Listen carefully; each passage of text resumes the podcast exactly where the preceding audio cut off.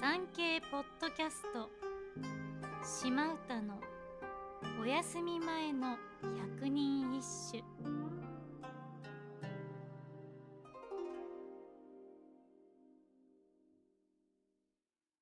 第60番。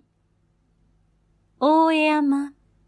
幾野の道の遠ければ。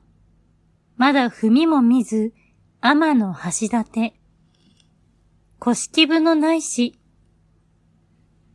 大江山を越え、幾野を通る丹後への道は遠すぎて、まだ天の橋立の地を踏んだこともなければ、そこにいる母からの手紙も見ていません。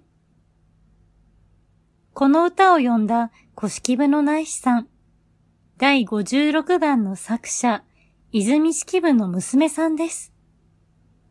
子供の頃から歌の才能に恵まれていた彼女は、そのうまさに母の泉式部が代理に作っているのではないか、と噂されるほど。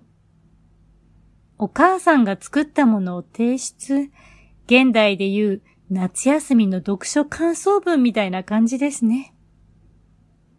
泉式部さんが丹後の国へ行き不在だったある日、歌合わせに招かれた古式部の内視ちゃん。そこへ意地悪な男が、歌はどうするの？ママのいる単語にお手紙書いた？お返事は来たの？と、大作疑惑について超 KY な発言を。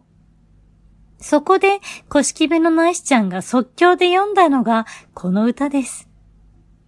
行くのと行くをかけ、その血を踏みもせずと手紙の踏みも見ずをかけた見事な歌。実力で噂を蹴散らしたこのエピソードは、瞬く間に話題となり、後世まで語り継がれることとなりました。かっこいい。